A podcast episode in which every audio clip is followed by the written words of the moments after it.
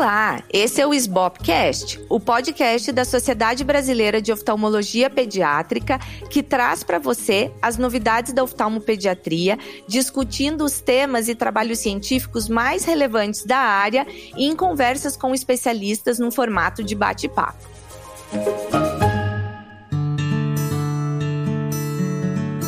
Eu sou a Luísa Hopker, atual presidente da SBOP, e hoje eu vou conversar com o Dr. Cristiano Cacheta sobre as ações conjuntas que o CBO e a SBOP têm realizado.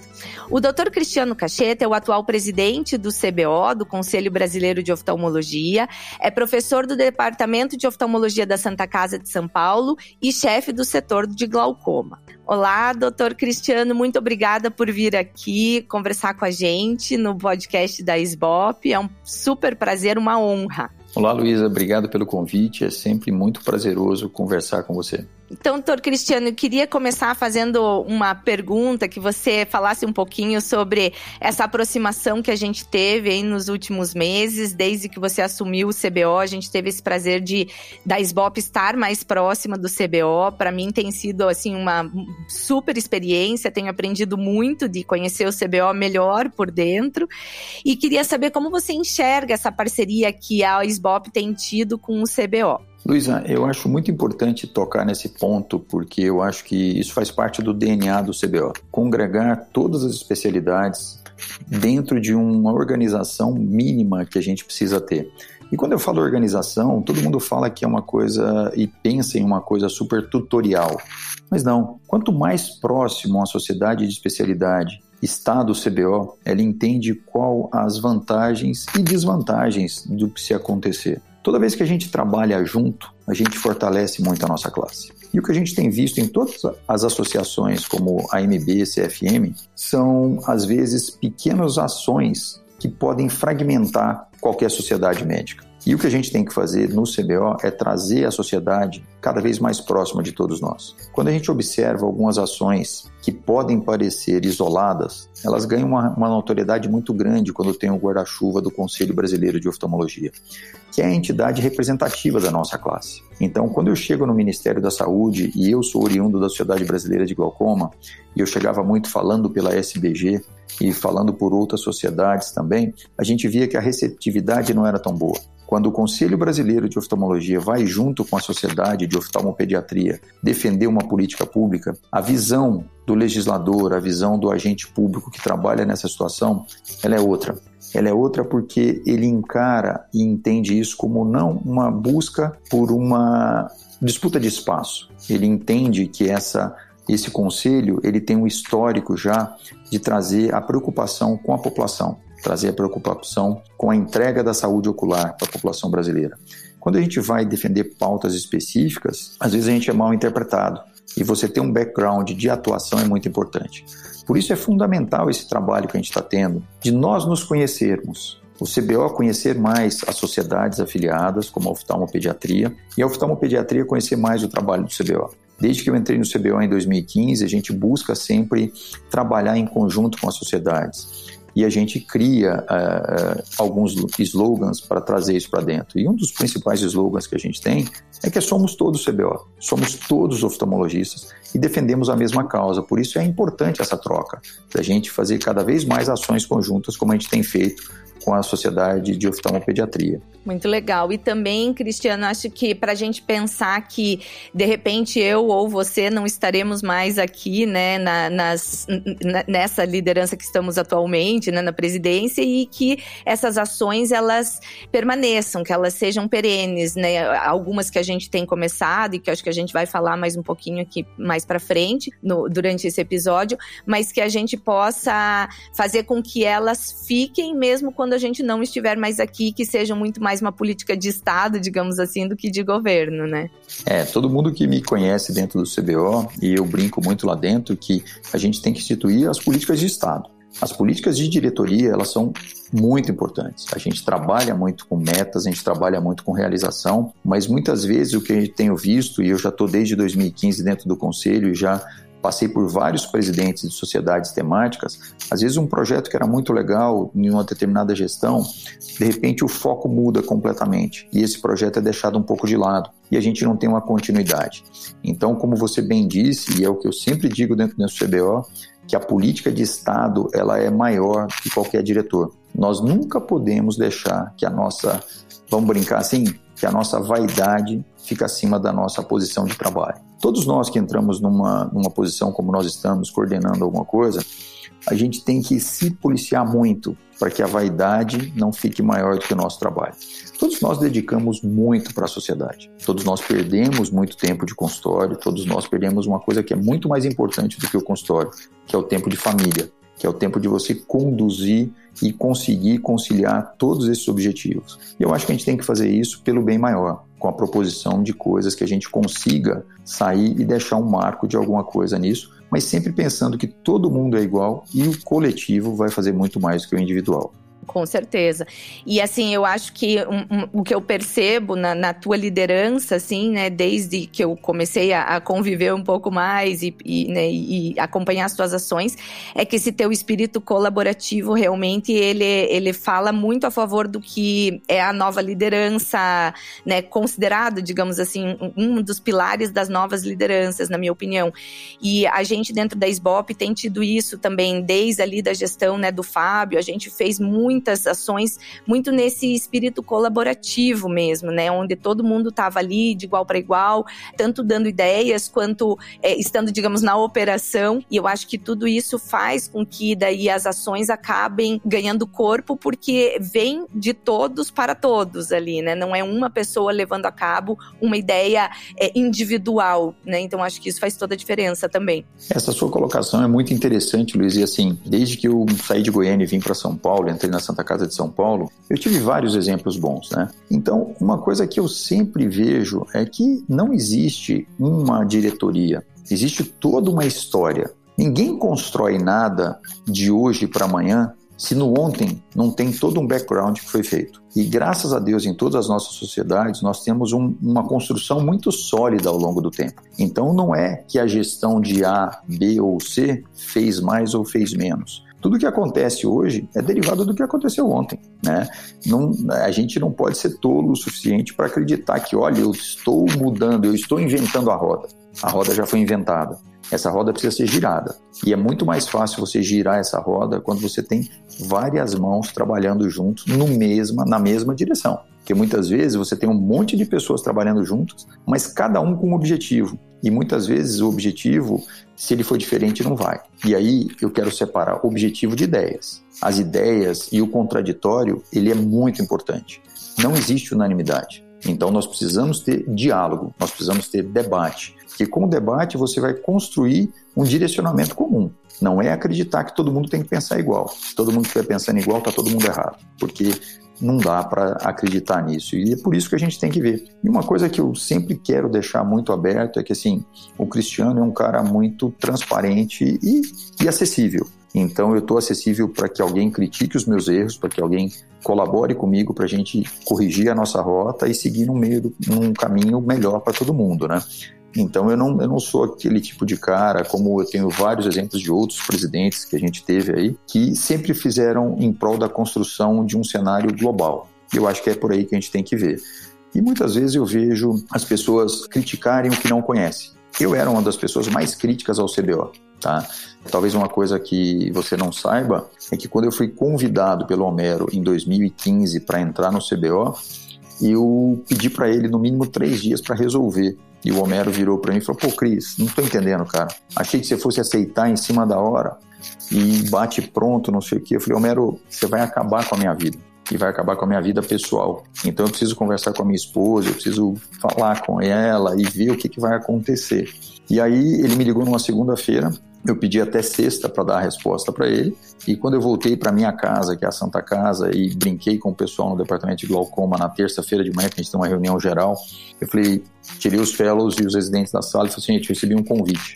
Convite para participar do CBO. A nossa unanimidade dentro do meu departamento de glaucoma foi assim, cara, não entra nisso nem a pau. A gente te conhece.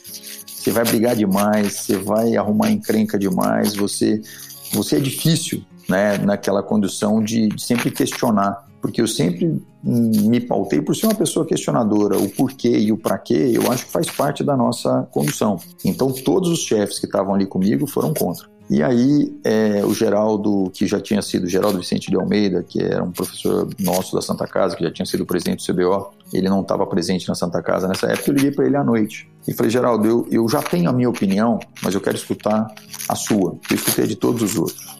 E o Geraldo virou para mim e falou assim: Menino, como ele sempre me chamava, menino, eu acho que você tem que entrar. O CBO precisa de um cara questionador, o CBO tem várias pessoas questionadoras, mas com mais idade. O CBO não tem ninguém questionando com a sua idade. E aí ele falou assim: olha, entra. Se tudo que você pensa for diferente, tenta mudar. Se tudo que você não concordar, chame o seu presidente, fale com ele, avise para ele. Se ele não concordar, pede para sair. Você vai causar um estrago tão grande dentro de um conselho, alguém pedindo para sair e falando o porquê, que vai ser muito maior do que qualquer outra coisa que você faça. Mas eu vou te pedir uma coisa: se você entrar lá e acreditar naquilo, toque para frente. Isso foi o que o Geraldo me pediu. E eu nem preciso te dizer que eu entrei com uma visão do CBO, critiquei muito o CBO internamente, participei de uma diretoria com o Homero, depois com o Otaiano, depois com o Benize e agora na minha diretoria, e acreditei e vi que o CBO faz muito mais do que eu pensava, porque eu estava só do lado de cá. Eu nunca tinha participado. Apesar de já ter participado de movimento associativo dentro da Sociedade Brasileira de Glaucoma desde 2011, tá? Então eu sempre fui da diretoria da SBG desde 2011. Então é isso que a gente tem que trazer. A gente tem que convidar todos os nossos colegas a conhecer a SBOP, a conhecer o CBO e não interpretar pelo aquele pontinho que ele vê. Ele vê o micro e quer entender o macro. Quanto mais gente a gente trouxer para dentro, eu acho que vai ser melhor para todas as associações, seja de pediatria, seja do glaucoma, seja do CBO, que as pessoas vão interagir cada vez mais e vão entender o quanto é importante a gente falar a mesma língua. E, e, poder trazer, né, como você falou, essas pessoas para dentro também, porque as pessoas trazem sugestões, né, e mesmo elas não estando é, vendo certas questões do backstage que muitas vezes são complicadas e complexas, né? Eu acho que é super importante ouvir sempre, né, as sugestões também do pessoal, porque são sempre pontos de vista diferentes. Eu acho que é, é super importante, né, daquelas pessoas que nós estamos representando, né? É, Luísa, e isso que você falou é o que a gente tem na universidade. Quando o R1 chega e me faz uma pergunta e eu não sei a resposta, é a chance que eu tenho para estudar e devolver para ele no dia seguinte. Então, você trazer para dentro das instituições pessoas sem vícios é a coisa mais enriquecedora que tem, porque às vezes uma pessoa que não está com aquele direcionamento de raciocínio, ele vai te propor algo onde você vai construir muito em cima daquilo ali. Às vezes você vai falar, ixi, puxa, não, não dá certo, que a gente já tentou. Mas você consegue dar a volta e chegar num denominador comum a partir de uma ideia que às vezes você trazer de volta ou ressuscitar algumas ideias que não deram certo no passado, hoje mudou muito. A medicina mudou, o ensino mudou, tudo tem mudado com uma velocidade muito grande. Então, às vezes, você trazer de volta uma ideia que está esquecida ali, que está adormecida em um cantinho, talvez ela funcione agora como não funcionou lá atrás. Com certeza. E deixa eu te perguntar uma coisinha agora, assim, pra gente falar um pouquinho sobre ações, né? Ações, coisas pragmáticas para quem tá ouvindo a gente e que talvez não saiba aqui desse lado de cá o que a gente tem feito, né? Eu queria que você comentasse é, um pouquinho sobre, primeiro, uh, o grupo de redes de referenciamento que a gente deu um pontapé, se você puder falar um pouquinho. E daí, na sequência, né, se quiser já engatar nas ações sociais também que a gente tem aí trabalhado. Luísa, você pegou um exemplo fantástico. Rede de referenciamento. Desde que eu entrei no CBO, eu busco trazer muito dado para gente, porque não existe você discutir política pública sem dado estruturado. E a primeira coisa que a gente sempre escuta é: existe um vazio assistencial no nosso país. Será que a gente sabe o que é vazio assistencial? Será que eu estou falando com a mesma nômina que o Ministério da Saúde está falando? Vazio assistencial são cidades com menos de 10 mil habitantes, são cidades com mais de 10 mil habitantes, são cidades com 20 mil habitantes. Em lugar nenhum no mundo você tem uma cobertura de 100% dos municípios.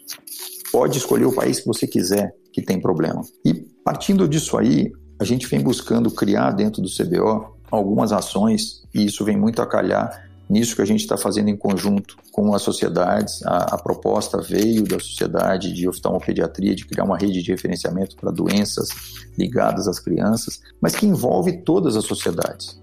Por isso é importante você ter o conselho nessa condição para catalisar e aproximar todo mundo, aproximar a Sociedade Brasileira de Glaucoma, aproximar a Sociedade Brasileira de Retina e Vítreo, aproximar a Sociedade de Brasileira de Lente de Contato e Córnea, que é a SOBLEC, para que todos nós tenhamos uma, uma condição. Eu sou da Santa Casa de São Paulo. Hoje de manhã, antes de estar aqui com você, a gente estava operando criança que veio do Pará. Será que uma criança precisa sair do interior do Pará para vir para São Paulo? Se eu tiver uma rede de referenciamento que seja ágil e efetiva, eu vou ter uma referência e contra-referência que essa criança talvez não precise viajar tanto, ficar tão longe da sua família para isso. E a gente tem polos por todo o nosso país de excelência, só que essa excelência ela não é identificada. Muitas vezes uma capital que é muito mais próxima do que São Paulo, de Belém, poderia acolher essa criança.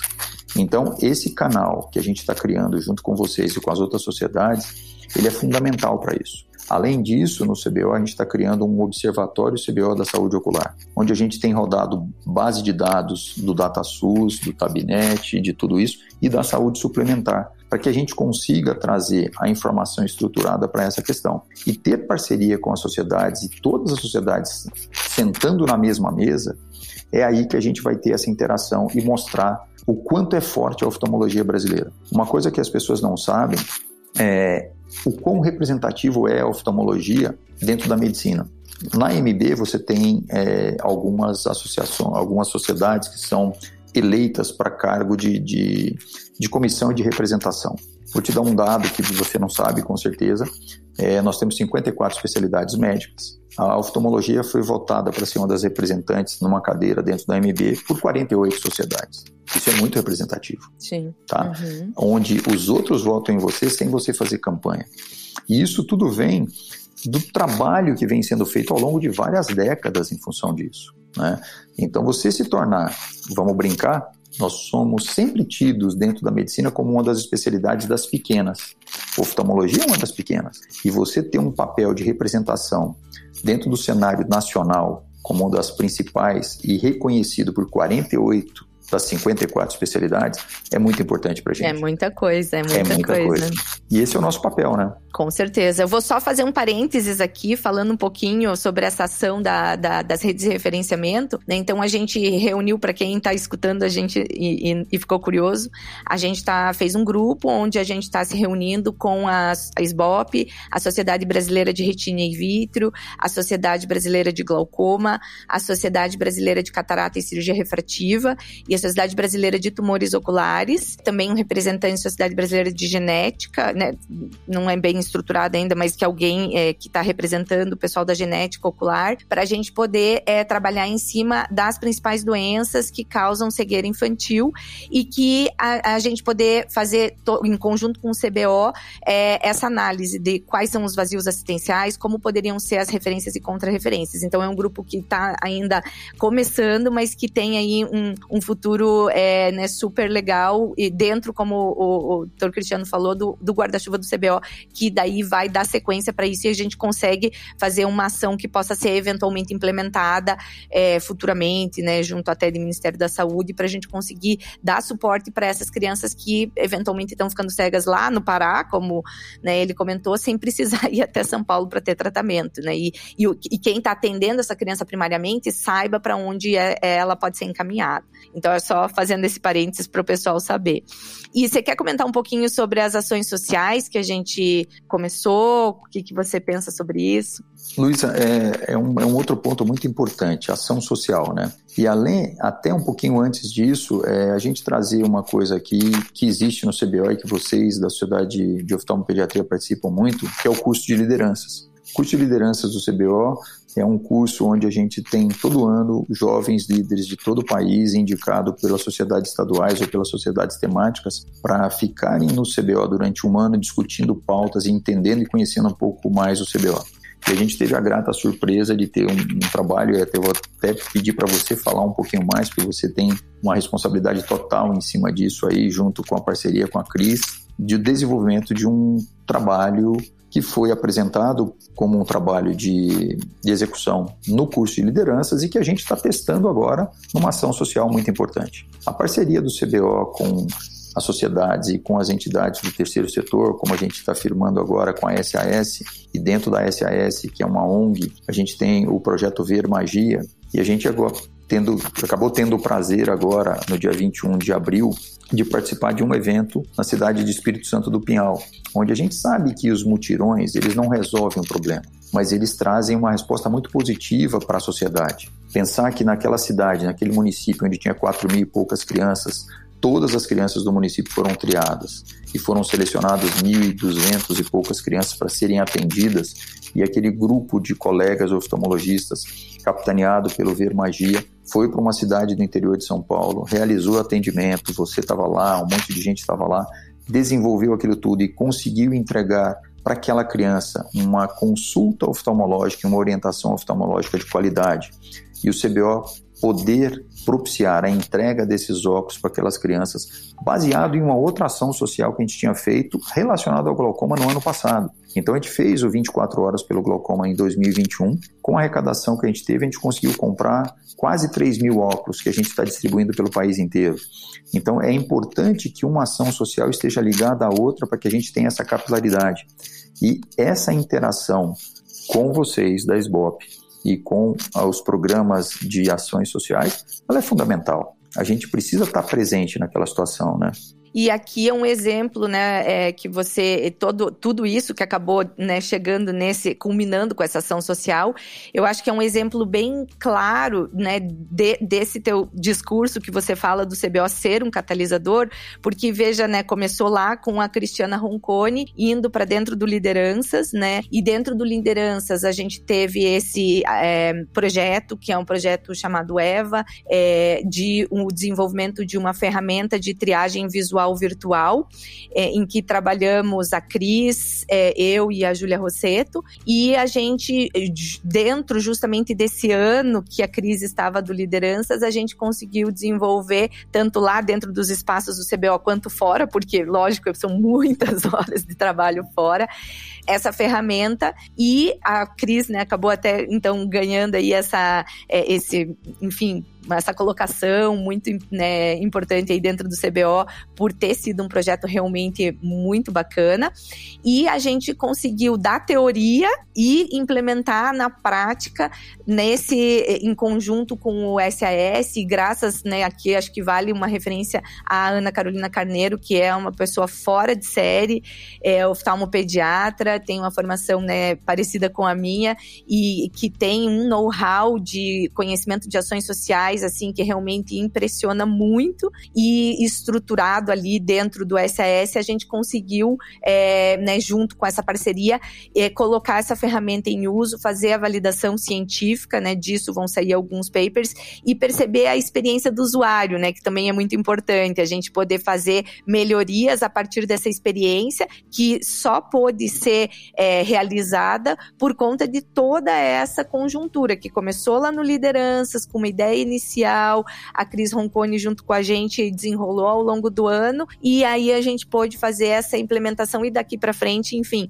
tem aí muito futuro pela frente que a gente espera que, que, né, que dê certo, porque é bastante trabalho, principalmente a gente acredita que isso traga muito benefício em termos de triagem para você poder identificar quais crianças que têm risco de desenvolver é, deficiência visual. Mas isso eu acho que é um exemplo bem claro do que o CBO possibilitou para gente e né, de uma ação que, que teve uma aplicação prática no final das contas. Luísa, isso é fantástico você dizer isso e comentar com tanta propriedade, porque a gente brinca que as coisas têm que ter começo, meio e fim.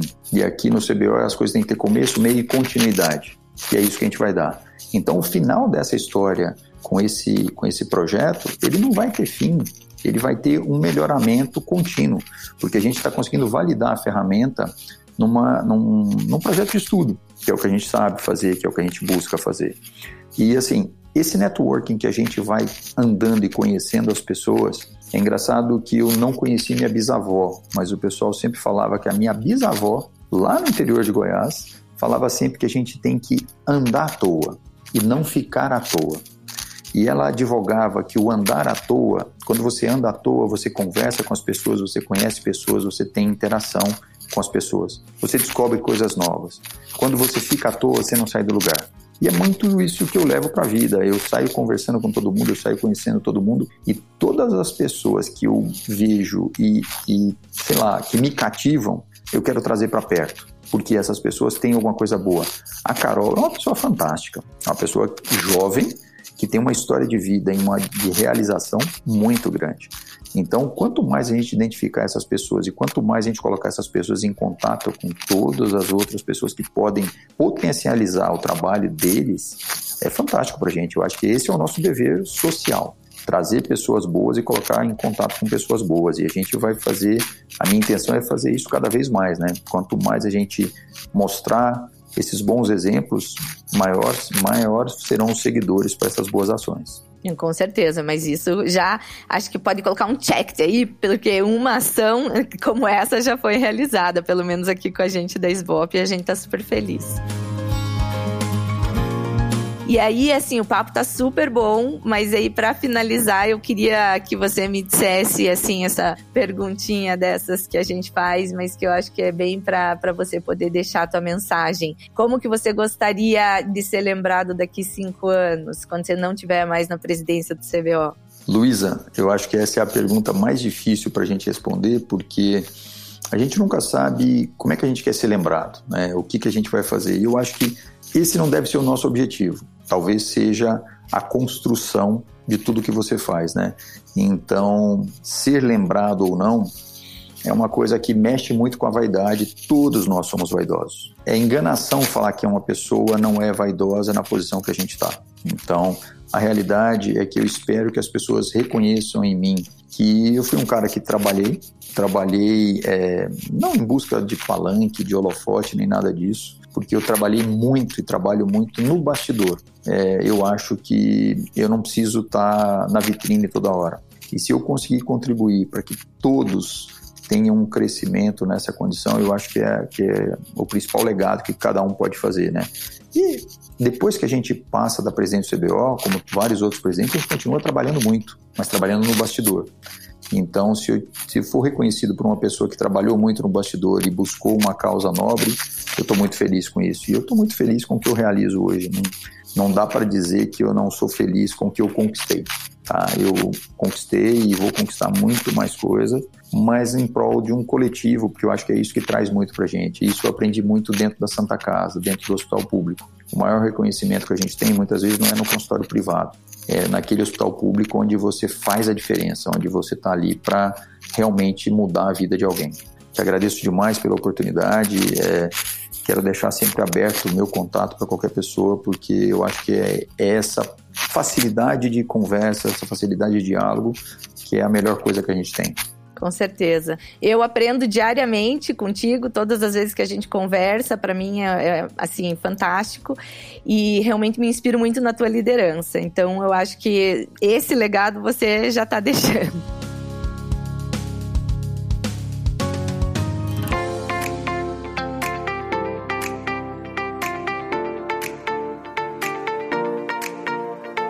Então hoje eu conversei com o Dr. Cristiano Cacheta, atual presidente do CBO. E se você gostou, compartilhe com seus amigos e colegas e lembre-se que estamos nas principais plataformas de áudio: Spotify, Apple Podcast, Deezer, Google Podcast e Amazon Music. Esse foi o Sbobcast.